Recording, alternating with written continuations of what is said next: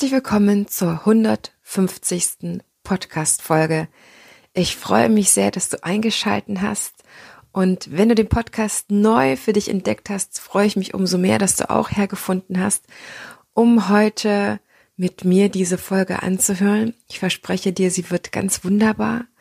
Heute ein bisschen Seelenfutter. Ich achte sehr drauf, dass unsere ganzen Seiten, ja, ob das die politische, die rechtliche, die Seelennahrung, die Kommunikationsebene, die Beziehungsebene, dass das alles in dieser Zeit, wo wir sehr stark gefordert sind, auch Futter bekommt. Und im Gegensatz zur Folge 50 und zur Folge 100, in der ich mir andere Podcaster eingeladen habe, um die Folge so zu feiern, weil ich das Bedürfnis danach hatte, habe ich es diesmal nicht so sehr. Ich hatte mit Nadine mit der ich schon wirklich etliche, viele Dance Talks gemacht hatte, eine Folge geplant und dann kam die Ankündigung für den zweiten Shutdown, dann kam der zweite Shutdown oder Lockdown, ist ja egal, was man sagt.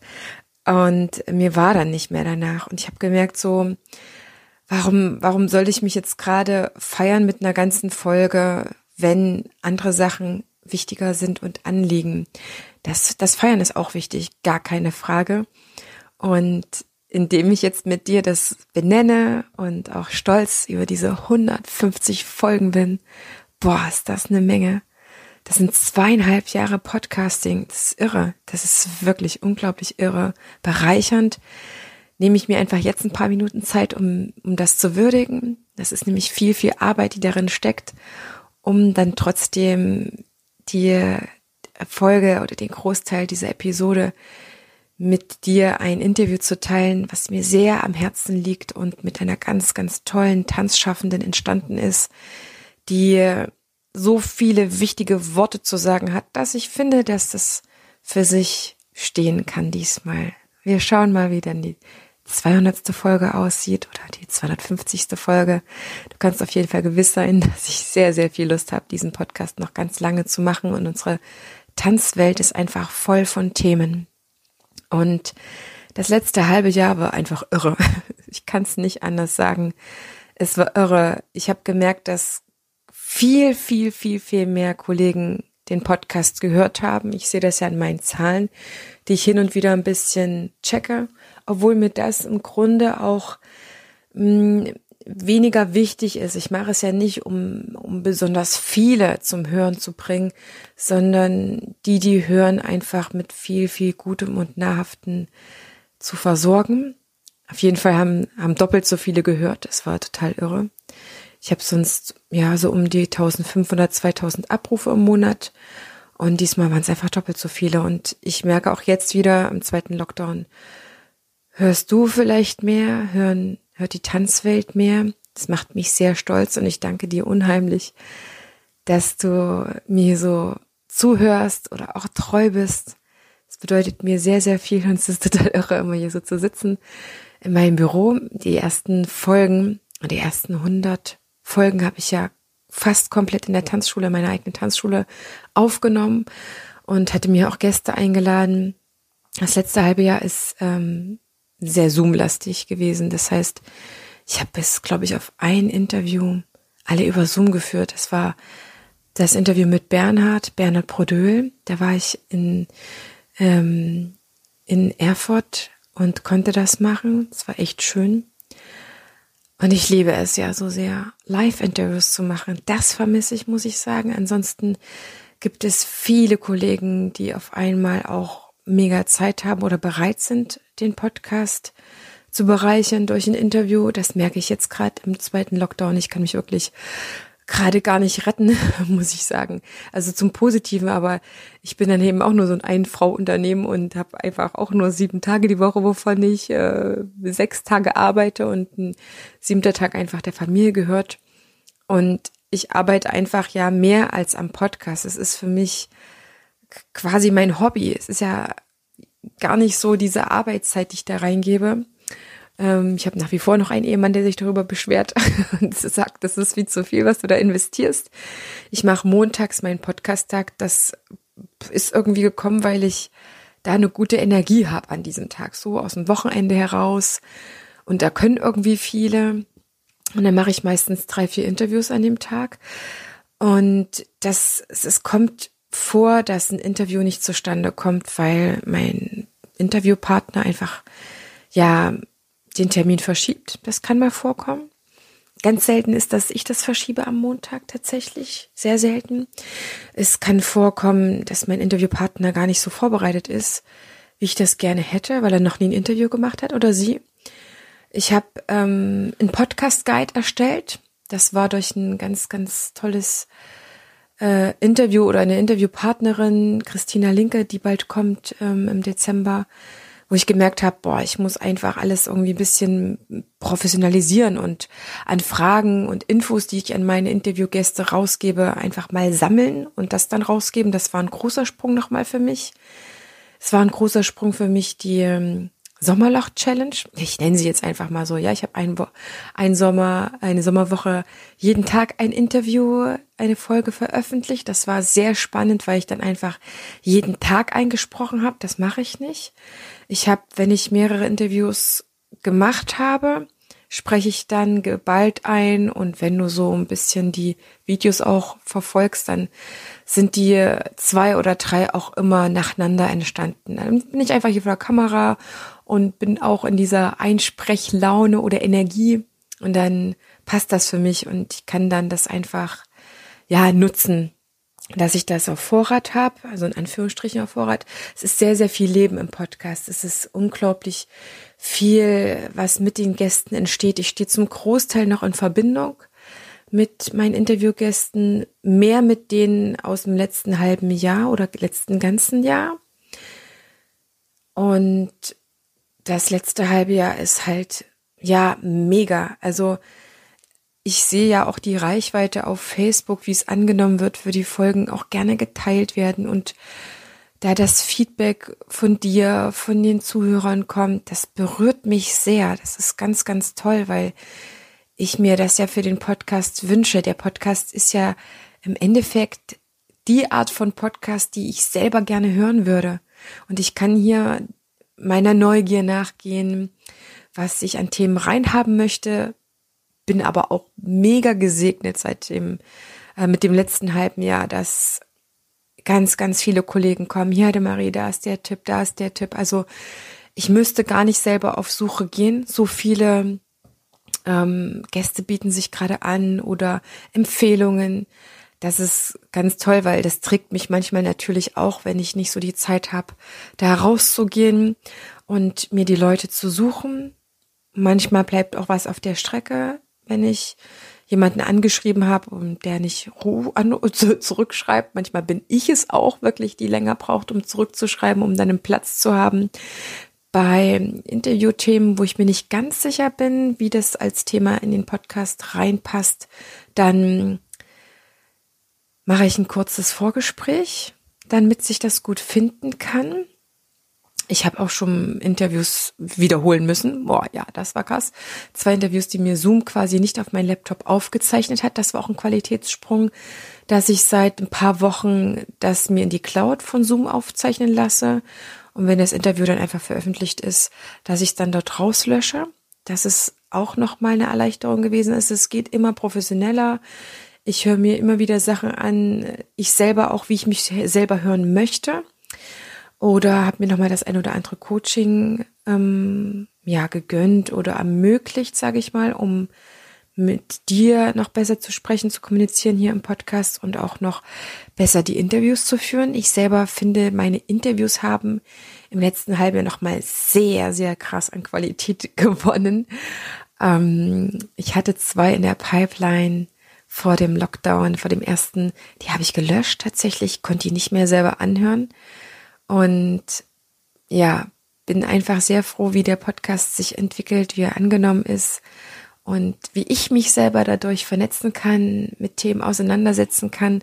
Es ist immer anders, wenn ich mich mit jemandem austausche und weiß, du hörst zu.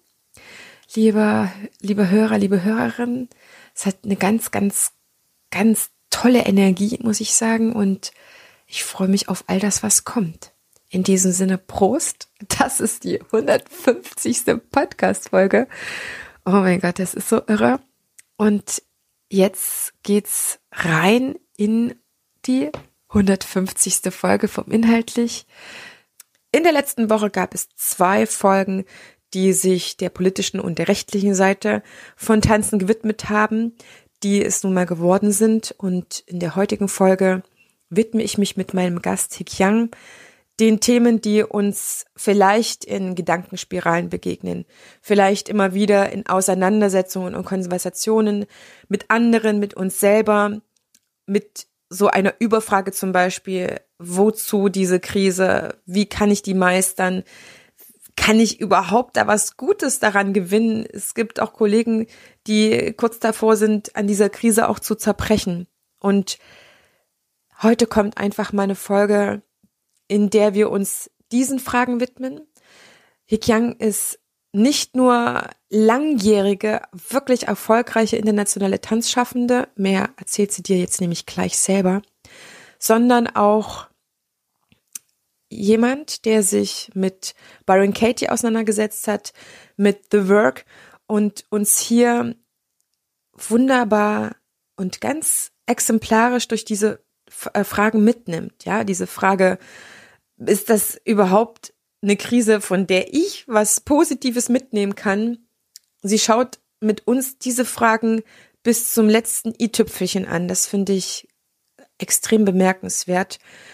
Und ich selber durfte auch in deinem Namen, im Namen unserer Zuhörer, Zuhörerinnen viele Fragen stellen, die uns gerade bekümmern. Und ich habe lange nicht so ein Interview gehabt, auch eine Gesprächspartnerin, die sich den Fragen so wohlwollend annimmt, die sie ganz deutlich mit uns anschaut, obwohl sie selber so massiv betroffen ist, hat sie eine ganz, ganz tolle Erdung auch.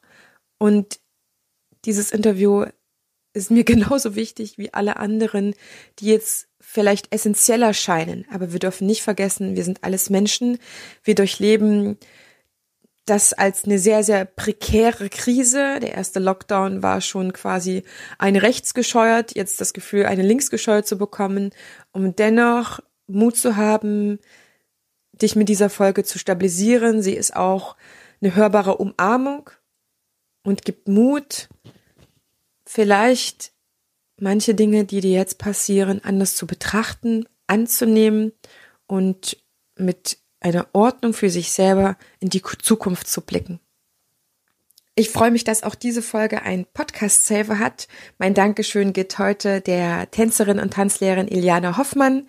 Sie unterrichtet unter anderem orientalischen Tanz, Tribal Dance, Fusion, Ballett, Kinder wie Erwachsene und ich freue mich sehr, liebe Iliana, mein Gruß hier persönlich an dich, dass du dich so großzügig als Podcast-Saverin heute hier erweist alle Links zu ihr, zu ihrem Werdegang natürlich auch in den Show Notes. Ihr sollt wissen, wer unsere Podcast-Saver sind. Und dann steigen wir ein in unsere heutige Folge.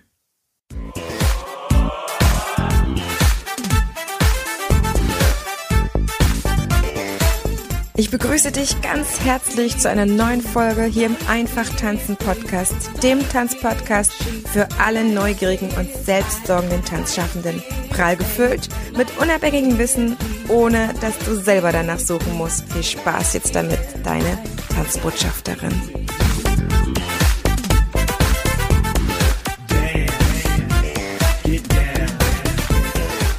Herzlich willkommen, liebe Hikian, heute zu unserem Interview. Ich bin mega gespannt, denn wir haben uns gefunden für ein Thema, das kann ich heute gerade gar nicht so richtig äh, benennen, aber ich, ich würde jetzt einfach mal sagen, wir machen so, ein, so eine Auffangfolge für alle, die gerade in dieser Krise etwas brauchen. Entweder Anregung oder nochmal mehr reingehen in den Schmerz. Von daher gesehen machen wir mal heute so eine, so eine SOS-Folge vielleicht. Herzlich willkommen. Ja, vielen Dank. Also ich bin jetzt auch total gespannt, was wir jetzt äh, besprechen werden. Und ich bin bereit, in jede Richtung mit dir zu ziehen. Ich habe äh, dich gesucht und dich gefunden, glaube ich. Vorab für alle unsere Zuhörerinnen und Zuhörer für mich ist ganz wichtig abzuspüren, was unsere Tanzwelt gerade braucht. Und ich glaube, jeder einzelne von uns Tanzschaffenden braucht gerade Halt und sehnt sich nach Orientierung, weil so viel Unvorhergesehenes kommt. Und weil dieses Unvorhergesehene in so einem krassen Ausmaß gerade da ist, der auch sehr zerstörerisch sein wird und es auch schon gewesen ist, fragen viele, was soll ich tun? Wonach soll ich mich richten? Welche Entscheidungen treffe ich jetzt eigentlich noch? Welche kann ich selber noch treffen? Was ist mit meinem Business? Es sind so viele schlimme Fragen auch, die sie sich nie stellen mussten, wo ich einfach mit dir eine, eine Folge machen möchte jetzt, die auffängt und dir sehr wahrscheinlich auch ein paar Wege aufzeigen wird, wie man zu seinen Antworten kommt, weil die sind in jedem von uns, auch wenn die verbuddelt sind und schlummern. Aber ich weiß, dass du mit The Work viele Wege hast oder auch vielleicht eine Methode, wie der ein oder andere heute zu seinen Antworten kommt. Und jeder ist eingeladen jetzt in dieser Folge, der egal wie es ausgeht, ob es schlimmer wird, ob es mehr an Endeffekt im Schmerzpunkt äh, drückt, aber in jedem Falle für sich viele Erkenntnisse mitnehmen wird. Jetzt interessiert mich erstmal, wie alle anderen, bevor wir so richtig einsteigen, wie bist du ins Tanzen gekommen? Wie hat das Tanzen dich gefunden? Ja. ja. Also bei mir hat es angefangen, ich habe das von einigen von meinen Freunden gehört. Ähm, ich habe Leistungstouren gemacht. Und ähm, dann kam ich irgendwie zu einem Tanzkurs, zufällig, wahrscheinlich, ist schon so lange her, wahrscheinlich meine Freundin dabei war. Und dann habe ich gemerkt, wow, das ist ja geil, das tut ja überhaupt nicht weh. Ja, ich muss auf keine Stange achten, ich muss nicht über das Pferd ein Salto schlagen. Dann habe ich gemerkt, das, das kann ich. Das ist leicht für mich. Da habe ich keinen Stress, da habe ich nur Spaß. Und dann habe ich das einfach mehr gemacht. Und ich komme ja aus Berlin. Das heißt, die Tanzfabrik. Ich hatte die Tanzfabrik gefunden. Und da habe ich einfach ganz viel getanzt. Alles mögliche. Jazz, modern, später dann Kontakt und New Dance, alles mögliche angefangen zu tanzen, ja. So bin ich, also nicht beruflich, aber so als Hobby habe ich das gemacht. So habe ich exzessiv den Tanz betrieben. Wann hast du mit Tanzen angefangen? Wie alt warst du da? Ähm, also einmal wöchentlich, vielleicht war ich 13 oder 12, aber einmal die Woche. Mhm. So. Ich habe eigentlich viel, viel später an, also viel mehr getanzt. Dann wirklich jeden Tag drei, vier Stunden wahrscheinlich. Und wann hast du dein Training gesteigert? Mm, so mit 16, 17. Es war wirklich viel später dann. Ja. Was war der Auslöser? Was war der Grund dafür? Einfach Freude. Und ich war mobiler. Also ich konnte dann mit dem Bus fahren und da war ich ja nicht mehr so angewiesen auf meine Eltern. Und ich habe einfach gemerkt, dass da kann ich, ich fühlte mich so zu Hause. Ich kann das nicht beschreiben meistens. Aber ihr könnt sicherlich was damit anfangen mit diesem Gefühl. Ich fühlte mich, als wäre ich ich selbst ich kann einfach ich selbst sein. Und ich war gut da drin. Im Sinne von, ich konnte mich leiden, ja. Du hast etwas gefunden, was dich nährt und wo du angekommen bist. Ja. Und durfte das ausdrücken auch. Ja. An welcher Stelle hast du dann beschlossen, dass du es beruflich machen willst, Tanzen? Ähm, ich habe das sehr lange herausgezögert. Ich war natürlich dann 19 und dann ging es, aha, Aha. Und dann wollten meine Eltern ja, dass ich natürlich so ne, was Solides mache. Ich war auch dafür und habe ich Banklehrer gemacht und alles Mögliche und habe auch BWL angefangen zu studieren. Aber in der Zeit habe ich ja eben immer mehr getanzt und ich kannte auch inzwischen, meine ganzen Tanzlehrer waren ja Tanzschaffende und auch sehr bekannte ähm, ähm, Tänzer. Und ich hatte mich dann auch schon mit denen angefreundet und habe dann ihr Leben, ich habe so ein Parallelleben geführt. Okay, krass. Ja war dann nachmittags äh, und abends immer mit den Tanzschaffenden, mit den Tänzern und wie Dieter Heikam, Kurt Kögel, in Berlin alle, ja, ganz bekannte Tänzer, war ich mal unterwegs und ähm, wollte eigentlich tanzen, habe mich aber nicht getraut. Also habe ich dann BWL studiert, alles ganz brav. Und äh, es gab ein Schlüsselerlebnis in meinem Leben, ja, in der Zeit. Ich habe ich hab ja immer den Tanz weitermachen wollen Und meine Tanzfreunde haben mir immer empfohlen, es nicht zu tun. Krass. Ja. Ich habe dann gesagt, da war ich schon 25 und ich hatte schon einiges Training hinter mir und da sagte ich zu denen, ich will jetzt Tänzerin werden. Und es war so eine Party, ja, mit den Sushi-Party und saßen wir alle und dann plötzlich schauten sie alle auf mich und sagen, nein, you don't do that. Ja. Und haben mir gesagt, pass auf, dein Tanzen, du willst Tänzerin werden, das Leben sieht so aus. Also, du hast kein Geld, du bist immer schwitzig und bist am Hungern, hast immer Hunger. Du hast, du hast keine Anerkennung, du hast keine Sicherheit. Die meisten von denen waren Amerikaner, ja. Die hatten auch dann keine Krankenversicherung mhm. in Amerika ja gehabt, so weiter. Die kennen dieses soziale Netz nicht. Ne? Und dann haben gesagt, warum willst du deine Karriere, das, was du für dich erreichen könntest? Sie wussten ja, dass ich ähm, da in der Bank war und CWL studiere. Warum willst du es hinschmeißen? Sie würden, wenn sie könnten, auch lieber diesen Weg wählen, den ich gehe. Mhm. Dann habe ich ihm gehadert und dann saß ich einmal in so einer Vorlesung, ja, BWL-Studium Vorlesung, und vor mir saßen zwei Jungs und die haben immer angegeben mit ihrer Deutschen Bank und haben ganz viel erzählt, wie toll sie sind. Und dann plötzlich hatte ich diesen Fokus auf ihn und dann drehte ich mich so um und sah mich überhaupt um und vorher war, saß ich nur gelangweilt da und habe bemerkt, ich kenne die Jungs gar nicht. Ich kenne auch diesen Saal gar nicht. Die, dieses das Thema ist mir ganz unbekannt.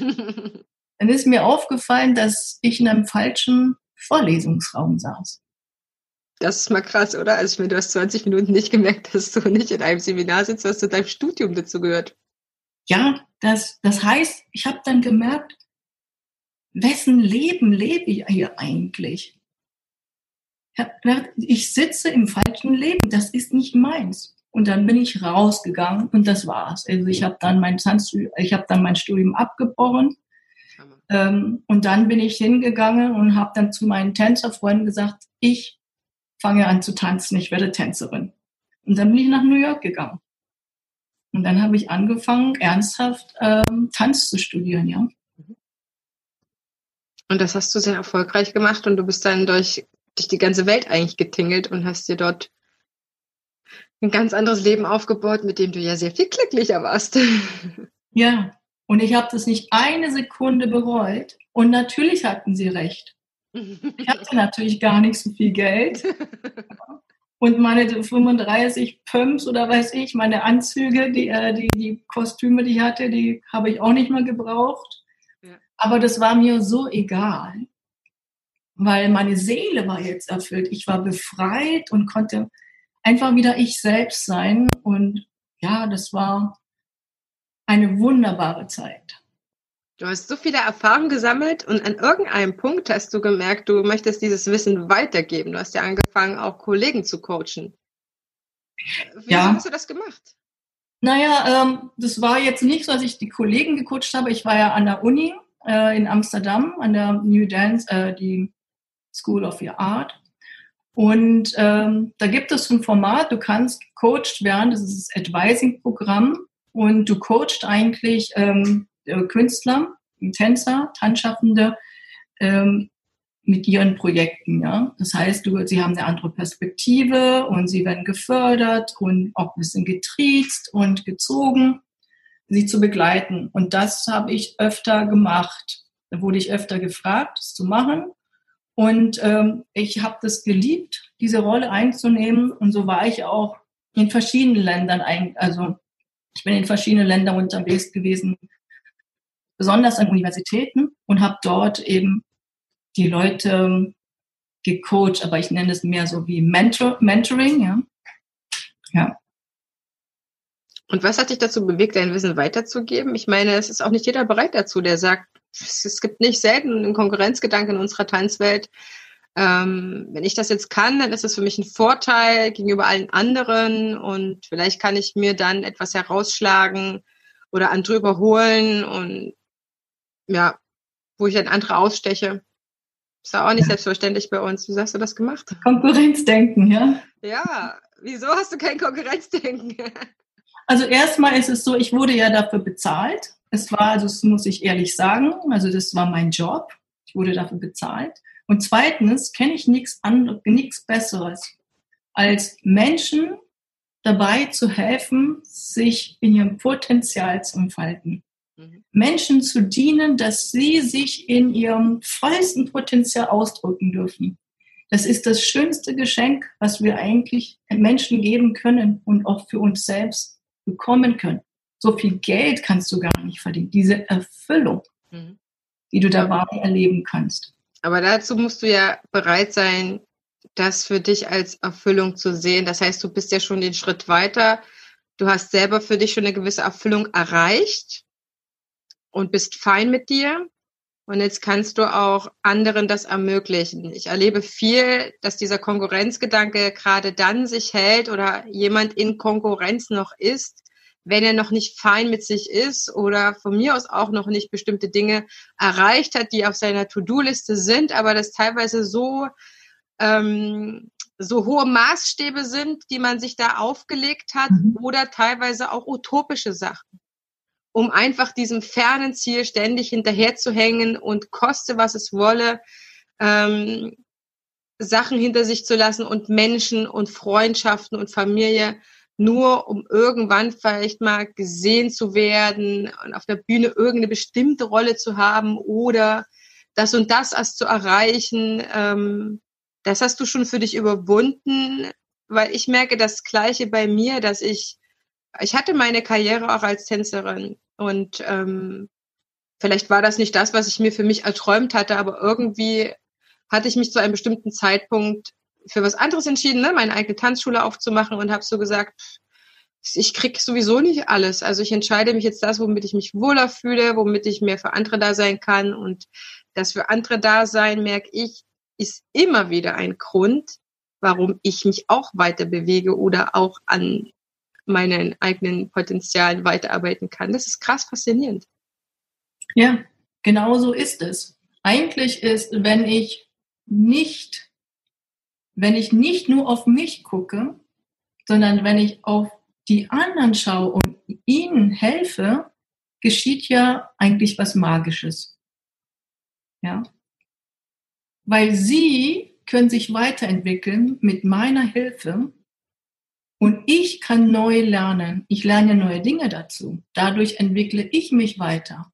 Und sie werden mich niemals vergessen. Und ich sie auch nicht. Wir kreieren ein Bond miteinander, eine Loyalität, die wirklich echt ist und die auf einer menschlichen Ebene, ja, ganz ähm, in Liebe ist, ja, mit uns selbst. Und Liebe, finde ich, es wird sehr spirituell, ist ja das Höchste, was wir erleben können auch. Und da ist, und ich habe das so erlebt, je mehr ich Menschen geholfen habe, ja, sich zu entwickeln, desto mehr habe ich Angebote bekommen. Es ist umgekehrt, ja. Die meisten, die, das ist ja eine Angst, das ist eine Angstreaktion.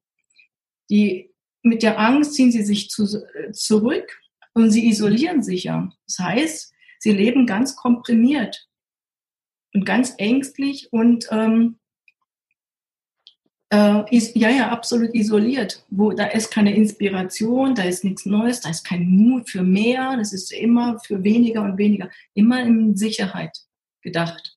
Ja. So werden sie eigentlich immer kleiner und schauen raus und vergleichen sich mit denen, die, die nicht so leben. Und das führt dazu, dass sie sich noch befürchten, noch mehr neidisch sind und noch mehr sich zurückziehen und kleiner werden. Und dann wird's verbissen. Und sie werden nie dahin kommen, wo sie hinwollen. Nicht, weil sie das Potenzial nicht haben, sondern weil sie äh, ihre, ihr Leben aus Ängsten heraus leben. Und wenn wir mal, und es ist verständlich, ja, das ist ja, ich kenne das ja auch, und das ist eine Spirale, die hat eine Eigendynamik und irgendwann landen wir da. dann ist die Frage, wie, wie kommen wir da raus?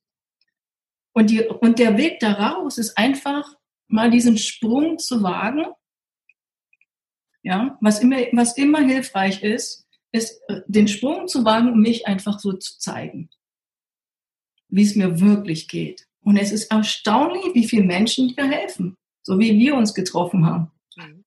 Ja. Du sagst, okay, ist da jemand, der bereit ist, irgendwas zu tun für diese Gemeinschaft, für die ich äh, stehe, für die mein Herz schlägt? Und Menschen sammeln sich, weil wir helfen gerne. Das macht uns wertvoll. Das heißt, wenn wir mal diesen Sprung machen, dann kommen wir raus aus dieser Spirale und merken, wow, gemeinsam sind wir echt stärker. Mhm. Das Wort Potenzialentfaltung sagt nicht jedem was und wem es etwas sagt, der hat vielleicht schon an vielen Stellen das gehört und vielleicht ist es auch ein bisschen abgedroschen. Was ist für dich Potenzialentwicklung? Oder Potenzial, mh, Potenzial entwickelt, also für mich, es gibt kein Potenzial, was du entwickelst. Es ist ein Potenzial, was in dir steckt, was dich entfalten darf, von innen nach außen. Dafür brauchst du aber den Zugang zu dir selbst was du nicht haben kannst, wenn du ständig in Angst lebst. Und wir kennen das sehr gut als Tanzschaffende, als Menschen, die tanzen. Dieses Potenzial, ja, das kennt jeder von uns. Du bist auf der Bühne und es tanzt dich. Du machst das nicht, ganz sicher. Ganz sicher bin ich das nicht. Und vielleicht kennt es, jeder kennt es auch. Du plötzlich machst du Sachen, kannst Sachen, das hast du nie geprobt. Und dann probierst du es danach in einem Video, das nachzutanzen wieder. Forget it. Pack ich nicht. Ich weiß nicht, wie ich mich gedreht habe. Das ist das Potenzial, was in uns steckt. Und das ist für mich das, diese Potenzialentfaltung. Mhm.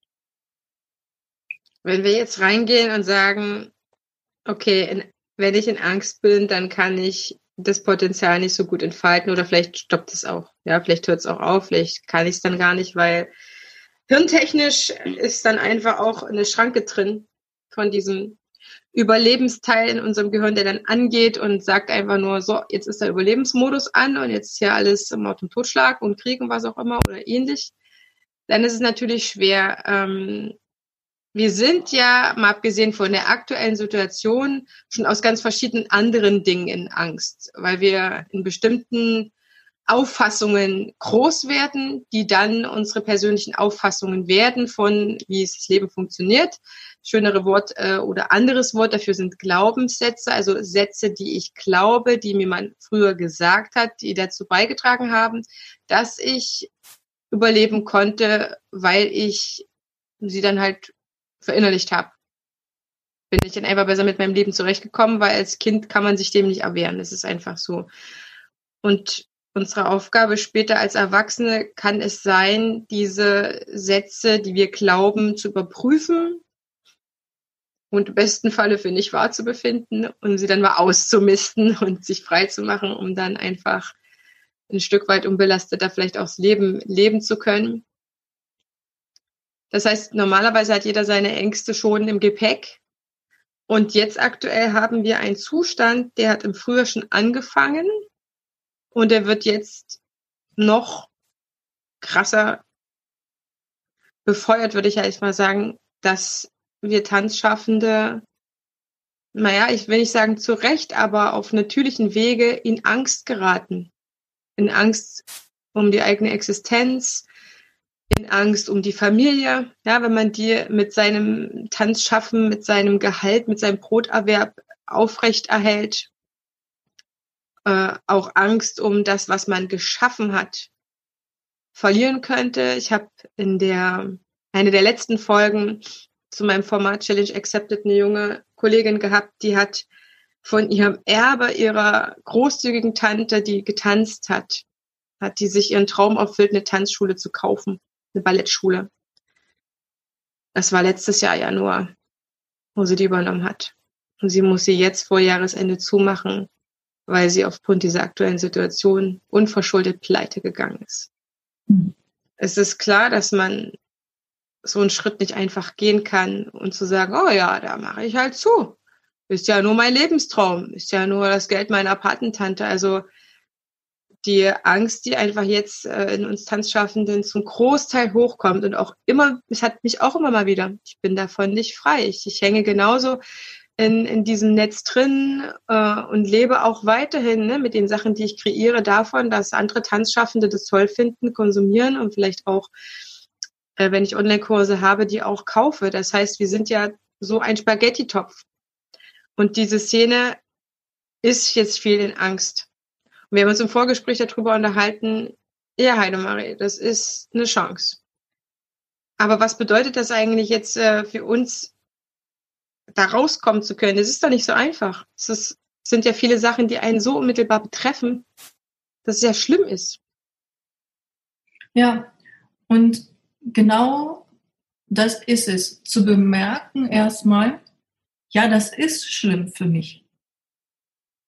Oftmals nehmen wir uns nicht Zeit, das zu bemerken. Oftmals machen wir das so. Ja, das ist schlimm und der muss auch zumachen und was soll das Ganze? Wir fangen an zu argumentieren, zu diskutieren und übergehen unsere eigenen Gefühle. Und das ist, was äh, ich empfehle. Ja, nimm dir einfach mal kurz einen Moment, um das mal auf dich wirken zu lassen, das zu verarbeiten. Das ist verdammt viel und das ist verdammt herausfordernd und es ist furchtbar. Und das ist das Letzte, ja, was wir erleben möchten. Und dir einfach mal Zeit dafür zu nehmen. Und vielleicht magst du das auch mit jemand anderem machen. Vielleicht kennst du ja ein, zwei, drei ähm, Tanzschaffende, die in einer ähnlichen Situation sind. Ja, ich meine, Misery Likes Company. Wir mögen es, wenn wir, wir fühlen uns ja schon damit so allein und so überwältigt, dass man sich trifft. Und ich empfehle immer ein Format, ja, ähm, was ich sehr wertvoll finde, gerade wenn wir in so einer Krise uns befinden. Und zwar, das können vielleicht die Zuschauer mal ausprobieren. Wir treffen uns, also wenn, wenn, wenn ihr zu dritt seid, ihr trefft euch zu dritt und jeder kriegt drei Minuten Zeit, über das zu erzählen, wie es dir, wie es einem wirklich geht drei Minuten. Und dann erzählt die zweite Person drei Minuten und die dritte Person drei Minuten. Wir reden nicht durcheinander, wir beklagen uns nicht, wir nehmen nicht comfortable unsere Opferrolle ein, sondern wir geben uns allen die Möglichkeit, den Raum einfach da zu sein mit dem, wie sie sich gerade fühlen, womit was sie beschäftigt. Geben einfach diesen Raum füreinander. Drei Minuten. Und dann machen wir noch eine Runde, zweite Runde. Jeder sagt in einer Minute noch, was ist jetzt noch zu sagen, was nehme ich jetzt noch mit von diesem Gespräch. Und das war's. Und dann, ohne irgendwie das wieder zu zerreden, auseinanderzugehen. Und immer wieder, und vielleicht können das die Leute wirklich mal ausprobieren. Wenn ihr das macht, jeden Tag für fünf Tage, werdet ihr eine Erleichterung erleben. Und vielleicht auch euch neue Impulse geben können, wie es weitergehen könnte. In kleinen Schritten. Aber ihr, ihr schafft erstmal Seelenfrieden, Heilung miteinander.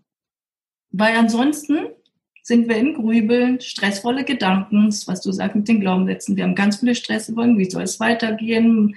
Ja, wir haben, ich bin nicht gut genug, die anderen sind besser als ich, ähm, ich krieg äh, kein Geld rein, mein Konto ist leer und man soll es aufhören und so weiter. Das sind ja alles stressvolle Gedanken. Und die hören einfach mal kurz auf für diese paar Minuten, wo wir uns sammeln und füreinander da sind.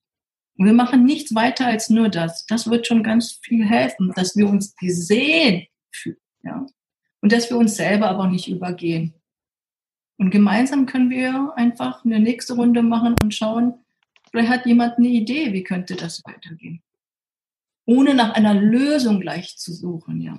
Ich kann keine Lösung finden, wenn ich im Stress bin. Das Ding der Unmöglichkeit. Die Lösung, die ich finde, das kann ich gleich in die Tonne werfen, weil die ist ja aus der Angst geboren.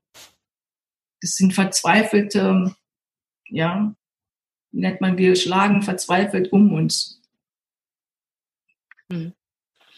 Diese Krise, hast du im Vorgespräch gesagt, ist eine Chance, mhm. wo ich gleich gesagt habe, ja, aber nicht für jeden. Menschen, die zu krass in der Angst sind oder vielleicht auch gerade eine Psychose abläuft oder in Panik sind oder ähm, retraumatisiert werden, weil die Zustände, die wir gerade haben, sind ja in unserer Tanzwelt sind gerade so zerstörerische Kräfte am Werk, die ihr jenseits von irgendeiner normalen Existenzbedrohung sind.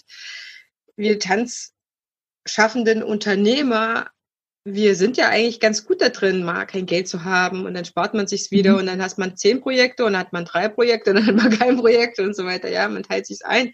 Das ist jetzt nicht das Thema, aber äh, das, was jetzt quasi unternehmerisches Risiko ist, äh, das hat ja niemals jemand irgendwann ansatzweise erdenken können, dass das jetzt auf uns zukommt. Das heißt, eigentlich sind wir jetzt gezwungen, ähm, zu überleben, indem wir aufhören, das zu tun, was wir lieben, um eine andere Arbeit vielleicht zu finden, die einfach gerade Geld bringt.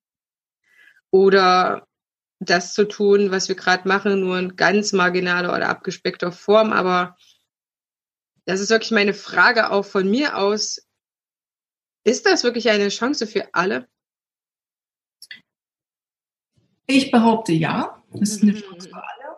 Und was das für dich, für jeden Einzelnen bedeutet, das ist natürlich nicht etwas, was ich sagen kann. Aber es ist eine Chance, wenn ich jetzt mal ein paar rausnehme, es ist eine Chance für jemanden, ja, der irgendwie ähm, dadurch auch online geht. Ein Freund von mir, der hat das gemacht und der hat ihm gemerkt, ja, das funktioniert gut für ihn. Ja, der Unterricht, der ist aus dem zeitgenössischen Tanz und, und unterrichtet auch Tango und hat gemerkt, wow, das ist möglich. Und er macht es mit seiner Gruppe auch. Ja. Die lernen, lernen es online. Sicherlich ist es beschränkt für eine bestimmte Zeit, aber so sehen wir das, nehmen wir das erstmal hin, dass es so ist. Und, und es ist ja auch eine Chance für uns einfach mal zu gucken. Es gibt ja auch Menschen, also ich kenne es von mir auch, ich habe so ein paar Mal gedacht, eigentlich will ich das gar nicht mehr machen. Ja. Und da, ich hatte zum Beispiel einen Unfall gehabt. Von der Bühne ich ähm, nicht gestürzt, sondern runtergesprungen und das hat meinem Fuß nicht gut getan und seitdem konnte ich nicht richtig auftreten. Und seitdem musste ich also eigentlich relativ schnell mit dem, dem Tanz aufhören. Und ich habe das sofort, als mir das passiert ist, als eine Chance gesehen. Und habe gedacht, was passiert denn so abrupt und so, ähm, so wuchtig? Dann habe ich mir gedacht, ich bin gespannt, was als nächstes in meinem Leben kommt, ja. Und dann kam der Work. So, ich will das nicht schönreden und jeder muss es für sich selbst wissen. Egal wie klein oder wie groß das Fenster ist, wo du durchschlüpfen kannst, es ist da. Nur wenn das, ja, und jeder kann es für sich finden, aber es geht nur, wenn ich offen dafür bin. Wenn ich natürlich mir einrede mit meinen Gedanken, dass es für mich nicht so ist, dass es für mich nicht so funktioniert und ich kann es nicht, dann wird es auf keinen Fall funktionieren, eine Chance zu sehen, weil wer soll es sehen, wenn du das nicht siehst? Du bist die Meisterin deines Lebens. Wenn du zu bist für dein Leben, für eine neue Perspektive, wenn du glaubst, du bist nicht gut genug, weil das ist, was du damit dir sagst, dann ist das so. Du bist The Work begegnet, nachdem du deinen Unfall hattest. Wie kam das? Ja, eigentlich ähm, war das so, ich habe ja viele ähm, Tanzschaffende gecoacht und auch, also nicht nur Tanzschaffende, sondern Künstler überhaupt gecoacht und äh, aber auch natürlich auch Tanz unterrichtet. Und da war immer so das Gefühl, irgendwas fehlt mir noch, irgendwas fehlt mir noch. Und dann war ich so ein bisschen, ohne zu wissen, was ich, wonach ich suche, so unterwegs im Internet. Und dann fand ich The Work of Byron Katie. Und zwar es ist eine Methode, stressvolle Gedanken zu untersuchen, die dich davon abhalten, in Frieden mit dir selbst, mit anderen zu leben und neue Perspektive zu erkennen und neue Lösungswege zu finden. Und da hat mich, hat mich das sofort gepackt. Und sagt, ja, da ist mir klar geworden, das ist, was ich übersehen habe. Ich kann die Künstler auf der Bühne oder wie jetzt in diesen Situationen, womit haben sie denn am meisten zu tun? Stressvolle Gedanken. Stress volle Gedanken, Reaktion darauf, wir reagieren mit Angst. Grübeln. Angst, keine neue Perspektive, keine Lösung. Deswegen sind wir so gefangen jetzt in dieser Krise. Ja. Und diese Methode habe ich dann bei Byron Katie gelernt. Und die Ausbildung ist ja sehr lange. Und habe eben und begleite eben Menschen, ähm, ihre stressvolle Gedanken sich anzugucken diese zu überprüfen, ob sie wirklich wahr sind für sie oder nicht, weil oftmals glauben wir ja nur an bestimmte Gedanken, aber wenn wir genauer hingucken, sind die für uns vielleicht gar nicht wahr. Wir halten nur dogmatisch an ihnen fest, eigentlich aus Gewohnheit. Unbewusst halten wir an diese fest. Nur wenn wir an Sachen glauben, die, ja, hat das eine Auswirkung auf unser Leben. Wenn ich glaube, ich bin nicht gut genug, dann lebe ich, kann ich schauen, wie lebe ich mein Leben. Da könnte ich ja sagen, ja gut, dann glaube ich nicht daran. Aber so funktioniert's ja nicht. Ich kann nicht an etwas nicht glauben, woran ich glaube. Siehst du?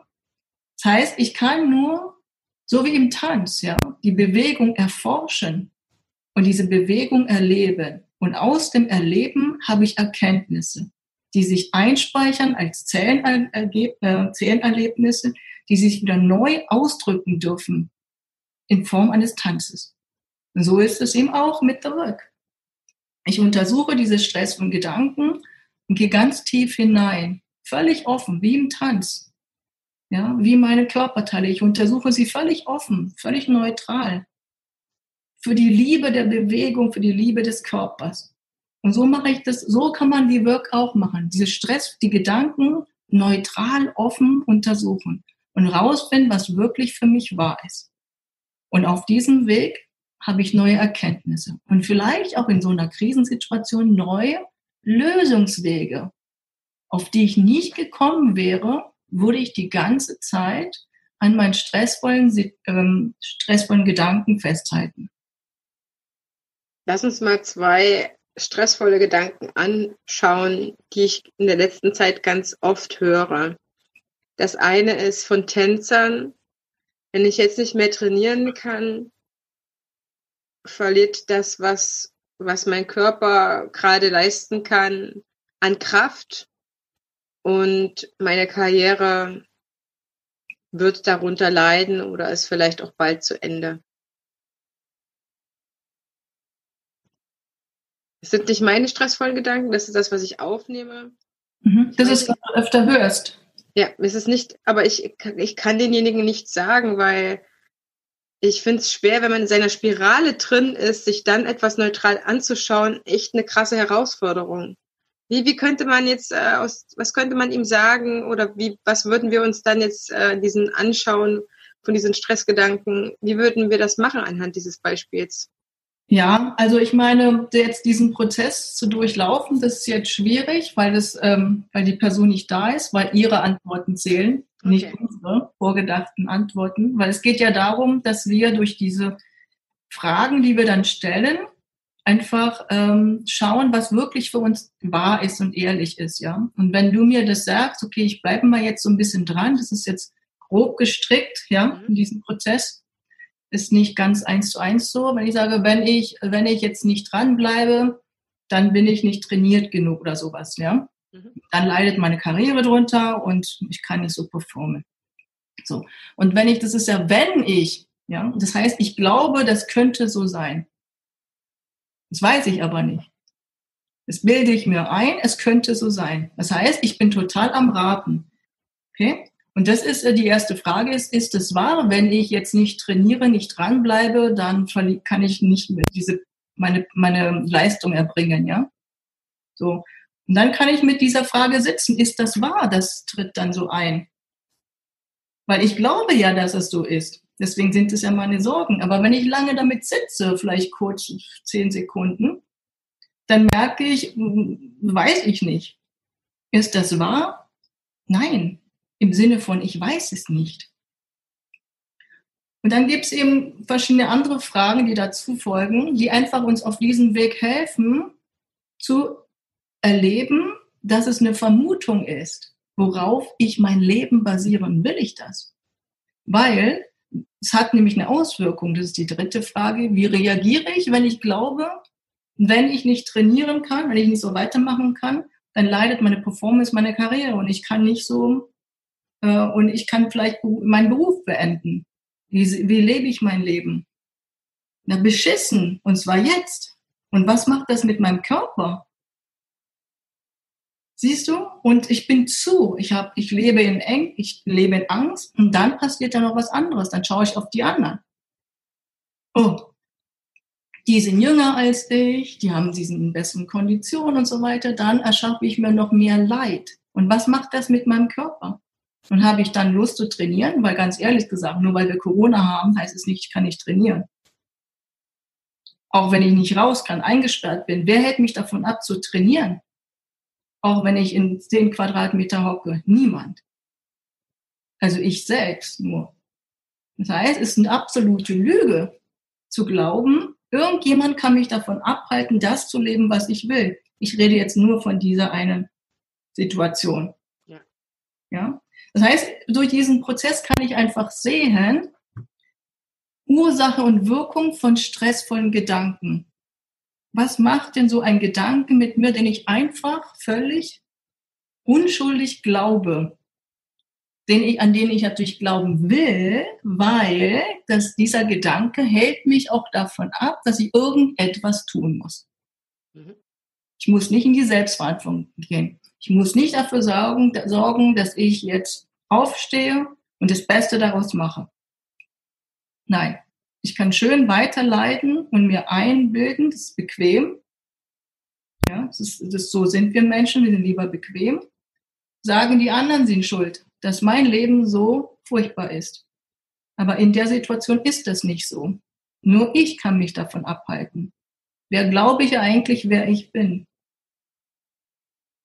Dass mich irgendjemand irgendwas davon abhalten kann, jetzt im Tanz des Lebens zu sein, in meinen zehn Quadratmeter. Mhm. Ich habe noch ein zweites Beispiel mitgebracht. Diejenigen, die jetzt ihre Ballettstudios oder Ausbildungsstätten oder Tanzschulen ähm, vielleicht verlieren werden. Das heißt, sie haben es noch, sehen aber die, so eine so ein Wirrwarr der politischen Entscheidungen gerade, dass sie sich vielleicht die Tanzschule schließen sehen oder das Ballettstudio aufgeben sehen oder ja, die Leute, die in der Ausbildung waren, kommen nicht wieder oder es ist einfach gerade nicht möglich, sie weiter auszubilden, diesen Lebenstraum dann zu beenden. Das sind ja auch schon sehr, sehr krasse Ängste, sage ich mal, wenn man etwas abschließen muss, obwohl man es nicht will obwohl man alles dafür getan hat, dass es gut läuft und dann etwas abschließen muss, weil man quasi ähm, entweder die Leute nicht mehr hat, die kommen und bezahlen, oder weil man es nervlich vielleicht einfach auch nicht mehr schafft, äh, nicht mehr planen kann, ne? heute auf, morgen zu, ein Antrag geschafft, wir dürfen wieder aufmachen, nee, wird alles wieder rufen, neues Gesetz da, wieder alles anders. Also es ist ja auch ähm, in der aktuellen Lage, was das Offline-Leben angeht, der so schwer quasi irgendwas zu planen, dass ja auch viele schnell die Nerven verlieren oder die Schnauze voll haben oder einfach auch nicht mehr können. Ja, weil der Arbeitsaufwand einfach auch so massiv wird, wenn man sich jetzt danach richten möchte. Und ich glaube schon, dass es ein paar gibt, die sagen, ich kann doch nichts anderes. Also ich weiß, dass es ein paar gibt, die das, die das sagen, weil ich habe die um mich, beziehungsweise höre ich die. Ich kann doch nicht anderes. Was soll ich denn machen? Ich werde also weiter kämpfen und kämpfen und kämpfen und hoffe, ich komme dadurch, wo ich dann ich schon persönlich sage, ja, aber du musst auch gucken, dass es dir da irgendwie bei gut geht. Das bringt jetzt nichts per se, da zu kämpfen und dann ist vielleicht um dich herum auch nichts mehr da. Also das könnte man denen vielleicht Gutes sagen. Ja, es ist ja absolut verständlich dass sie verzweifelt sind und dass sie nicht weiter wissen. Und ich kenne das ja auch, ich habe ja auch so ein Retreat-Zentrum. Äh, man muss viel mehr arbeiten, viel mehr reinstecken. Und dann weiß man immer noch nicht, ob man aufmachen darf. Dann denkt man, ja, okay, ist of go, die wir machen auf und dann machen sie doch zu. Muss man wieder alles schließen und dann hat wieder umsonst gearbeitet. Ich kenne die Situation und es macht auch total ähm, Sinn, dass man dann auch fertig ist und dann sagt, ich kann nicht mehr. Meine Frage ist, kannst du das hören von dir? Ich kann nicht mehr. Oder überhörst du diesen Ruf von dir? Es gibt einen Moment, da ist es einfach wichtig, dass wir uns selbst zuhören. Weil, wie wir jetzt merken, es hört dir keiner zu. Es ist keiner da. Alles ist total chaotisch, ja, durcheinander. Keiner hat irgendwie einen klaren Kopf. Zu sehen, das ist wahr. Das ist die Situation. Das nicht, abzu, nicht zu übergehen. Das ist absolut wahr. Check. Das ist so. Und es ist wahr, du hast alles gegeben. Und es ist wahr, du kannst nicht mehr. Und du kannst dadurch, dass du weiterkämpfst in der Situation, nichts erreichen. Du drehst ja nur hohl. Und du drehst schon hohl. Wie, wie lange willst du hohl drehen? Willst du nicht ein bisschen Energie? Willst du dir nicht ein bisschen mehr Aufmerksamkeit geben jetzt?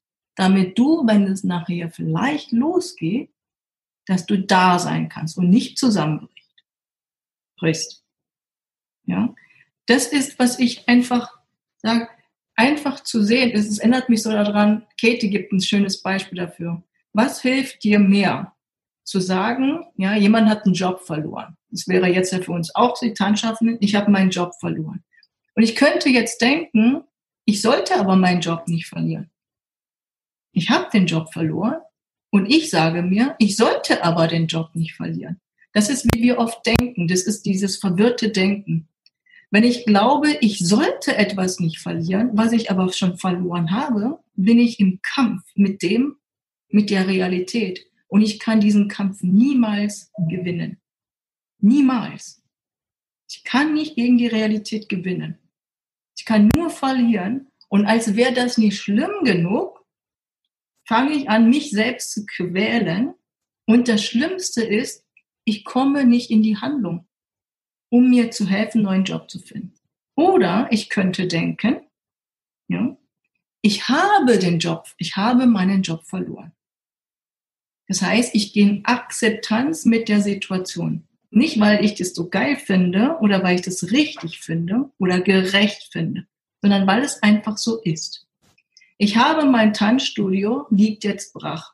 Ja, wir haben Corona-Zeit. Ja, das Leben ist ungerecht. Ist alles wahr.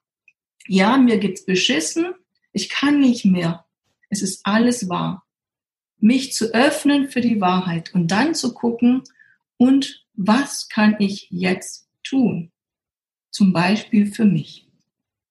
Weil das andere geht jetzt nicht vorwärts. Gibt es irgendetwas, was ich mir Gutes tun kann, kann ich sehen, ich habe bis jetzt alles gegeben und mehr als alles. Kann nicht mehr. Kann ich mir ein Bad einlassen? Kann ich mir eine schöne Musik anmachen? Kann ich mir vielleicht eine kleine kurz, eine kleine Zeit Auszeit nehmen, eine Kerze anzünden? Kann ich mir erlauben, gut zu mir zu sein, egal wie die Situation draußen ist? Da kann ich jetzt glücklich sein mit mir, jetzt in diesem Moment. Weil ich will ja mein Studio aufmachen, wieder tanzen, um glücklich zu sein. Kannst du. Kommt diese Zeit. Ja. Aber nur, wenn du jetzt für dich sorgst. Damit du in der Lage bist, später das auch alles genießen zu können. Also, alle eine Kerze raus. Ich habe mir eine schöne Kerze gekauft draußen und die zünde ich mir an. Wenn ich morgens hinkomme mit meinem Tee, zünde ich die Kerze für mich an und ich sage mir, es ist für mich. Du hast alles gegeben. Mhm. Ja, ich mache das tatsächlich so ähnlich. Ich habe sogar zwei Kerzen auf dem Tisch. Ja, super. ähm, und ich bin davon überzeugt, dass das der Weg tatsächlich ist, durch dieses Schlamassel, durch dieses von außen gemachte Schlamassel. Aber wo auch immer wir eine Krise überstehen, über, überleben vielleicht auch, wird es etwas geben, wo wir hinterher vielleicht sogar dankbar darüber sind, dass wir das gehabt haben, weil es äh, uns in irgendeiner Form stärker gemacht hat, flexibler, offener. Ich habe so oft Kollegen schon kennengelernt, die, die haben wirklich Scheiße ohne Ende erlebt. Das ist, das kann man gar nicht mehr beschönigen, was äh, da abgegangen ist. Und die sagen sich hinterher, Heidemarie, ich musste das erleben, weil sonst hätte ich ja jetzt nicht das und das werden können oder das und das erreichen können und so weiter. ich muss sagen, ich, ähm, so absurd es klingt, ich, ich bin trotzdem dankbar, dass es mir gerade so gut wie, geht, wie es gut, weil auch wenn ähm, es für mich schon sehr zerstörerische Tendenzen hat, vielleicht auch kriegsähnlich. Trotzdem lebe ich nicht im Krieg. Mir geht's gut, ich bin unversehrt, ich kann mich immer noch austauschen, ich habe nach wie vor mein Hab und Gut hier zu Hause und äh, gute Materialien, mit denen ich auf andere Weise etwas kreieren kann. Und ich habe über den Sommer für mich aufgehört, ähm, dem Tanzunterricht nachzutrauern, dass ich ihn gerade nicht haben kann. Weil es ist ja in mir. Ich kann das ja jederzeit tun, wenn wir die Möglichkeiten dazu sind. Das ist nichts, was weg ist und ich ich bin gerade auf andere Weise mit dem Tanzen verbunden oder im Tanzen. Ich tanze selber noch. Ähm, glücklicherweise sollte man wirklich tun. Und äh, ich, ich setze mich mit dem Tanzen anders auseinander, so dass es mich trotzdem bereichert. Das heißt, die Definition über mein Tanzlehrerin sein habe ich aufgegeben und gemerkt, dass da noch viel mehr anderes ist. Und das hätte ich auch nicht sehen können, wenn ich quasi immer als äh, Tanzlehrerin oder Tanzunterrichtende Tanzschulinhaberin aktiv gewesen wäre. Und ja, das war scheiße, kann ich sagen. Es war nichts, was ich voller Freude und euphorisch gemacht habe, aber ich habe gemerkt, die Gedanken nerven mich. Ich will das nicht mehr haben, dass ich jetzt jeden Tag dran denke, oh Mann, ich kann das gerade nicht tun, wofür ich auf der Welt bin.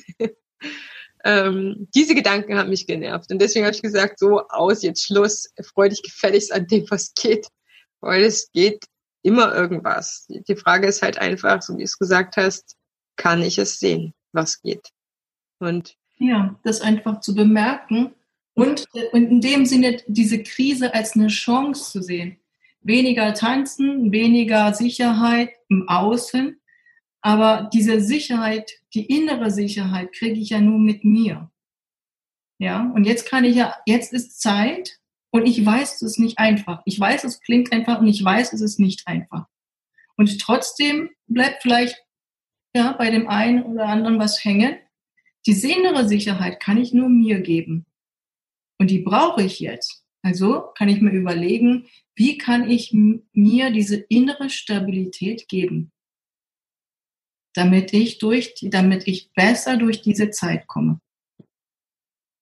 Herr Yang, wenn ich jetzt aus dem Gespräch für mich sehr viel rausgenommen habe, ne, als Zuhörerin, als Zuhörer und gemerkt habe, es ist schon ziemlich cool, was die Yang da so sagt, auch wenn es nicht alles geil ist und ich auch nicht mit der Fahne wedel. Aber wie sieht das aus? bietest du Einzelcoachings an, wenn jetzt jemand aus dem Podcast tatsächlich in der Situation ist, der sagt, ey, ich kacke hier so ab, ich brauche irgendjemanden. Kannst du dort da sein in irgendeiner Form? Also ich biete im Moment so keine Einzelcoachings an. Also ich biete ähm, gerade so ähm, Gruppen, Gruppenmentoring-Programme an. Äh, aber allerdings jetzt nicht sofort starten. Das ist, ähm, das ist ab Januar. Mhm. Das ist auch bald. Gibt es etwas, was man jetzt sofort machen kann, wo du sagst, doch, aber die Katie Byron, die hat irgendwie was Schönes, vielleicht auch äh, auf Deutsch, wenn jetzt jemand nicht ist, oder es gibt ein gutes Buch von ihr, wo man einfach jetzt an diesen Punkten so ein bisschen weiterkommt, oder du hast ja von diesen Fragen gesprochen. Vielleicht gibt es auch ein, ein Workbook oder sowas, was du hast oder was du empfehlen kannst, wo jemand einfach sagen kann, okay, dann verdammt, dann setze ich mich jetzt, jetzt hin und setze mich, mich mit mir selber auseinander, wenn es halt nicht hilft dass äh, der Zuhörer, der jetzt so angefixt ist, weißt du, einfach ja, ja. irgendwie ein bisschen weiterkommen kann. Ja, ah, da fällt mir ein, weil ich habe es ganz völlig ausgeblendet. Ich biete einen Kurs an, einen Online-Kurs an, äh, nächste Woche. Das war irgendwie nächste das nicht abgesprochen, liebe Zuhörer, liebe Zuhörer. Das ist wirklich jetzt, die Gang steht jetzt selber auf dem Schlauch. Ja, ja, ich habe jetzt, ich war überhaupt nicht auf, ähm, auf The Work jetzt ähm, vorbereitet. Ja, ich biete einen Kurs an, das ist ein Online-Kurs, mhm. das ist ein Vier-Wochen-Kurs, ist jeden Mittwoch. Und ähm, da geht's, das da geht's um The Work of Byron Katie. Das ist wirklich The Work of Byron Katie. Mhm. Und der Kurs heißt Die Kunst, dich zu lieben. Mhm. Und ähm, dieser Kurs wäre zum Beispiel, ähm, ja, sehr gut, Das ist ja auch ein Gruppenprozess und der ist deswegen auch sehr günstig. Und äh, der beginnt nächste Woche Mittwoch, also jeden Mittwoch ist es. Mhm. Und das Buch, genau, das Buch, also wer gerne äh, über The Work of Byron Katie lesen möchte, empfehle ich das Buch Lieben, was ist. Ja. Lieben, was ist, das ist das erste Buch, was sie geschrieben hat, ist auch ein Bestseller. Das Buch empfehle ich für diejenigen, die ganz neu in der Work sind. Da lernen sie die, da erklärt sie, was der Work ist und ähm, hat auch ganz viele Beispiele, wie sie auch andere Menschen durch ihre einzelnen Prozesse begleitet. Das ist das eine. Wenn du sagst, ich kann mir im Moment nichts leisten, kein Geld, äh, um auch das Buch zu kaufen, ist kein Problem. Geh auf ihre Seite thework.com, thework.com Schrägstrich Deutsch. Mhm. Wenn du auf diese Seite gehst, dann findest du erstmal ganz viele Unterlagen von ihr, auch ein Video mit ihr. Und dann kannst du das, das ist so ein kleiner Auszug von Lieben, was ist. Das ist auf ihrer Seite und das kannst du kostenlos runterladen. Mhm. und kannst damit ähm, einfach mal probieren, die Work für dich anzuwenden. Und da gibt's auch Arbeitsblätter, die du brauchst. Das kannst du da alles kostenlos runterladen. Ja, ich habe das auch schon bekommen gehabt und äh, ich hatte sogar in ausgedruckter Form irgendwann mal von jemandem geschenkt bekommen. Und mir hat das sehr gut getan. Das ist etwas, was lindern kann, was auf jeden Fall einen von der Stelle, auf der man gerade vielleicht tritt, weiterbringt oder zu der Einstellung oder Einsicht bringt, ich kann vielleicht doch nur von heute auf morgen planen. Mehr Planungssicherheit gibt es nicht, außer das Morgen, ähm, was auch immer für sich jeden Einzelnen gut anfühlt und entwickelt. Danke, Hikyang, dass du mein Gast warst. Sehr gerne. Vielen Dank für die Einladung. Es hat mir eine große Freude gemacht und eine schöne Erinnerung wieder in mir geweckt. Ja, wir setzen alle Sachen, die du jetzt auch genannt hast, nochmal in die Show Notes, dass es jeder nochmal nachlesen kann, direkt anklicken kann und schnell geholfen wird. Ich verabschiede mich ja jetzt schon aus der Folge und überlasse dir, meinem Gast, ganz traditionsgemäß auch das Abschlusswort. Tanzen ist für mich. Tan Tanzen ist für mich das Leben zu erleben. Und das Leben im Moment ist kein Zuckerschlecken. Und ich weiß, wir sind auch nicht in einem Tanzcafé gerade. Gerade deshalb ist einfach uns daran zu erinnern, wie gut wir das haben, dass wir Glück kennen. Dass wir wissen, was Glück, wie Glück sich anfühlt. Und das auch egal in welcher Situation du bist. Und ich weiß, es ist wirklich eine schwierigste Auf, eine der schwierigsten Aufgaben dass du weißt, du kannst immer zu diesem Ort zurückkehren, wo du Glück kennst. Und vielleicht magst du dir einfach fünf Minuten jeden Tag Zeit nehmen und dieses Gefühl dir gönnen. Und ein bisschen tanzen.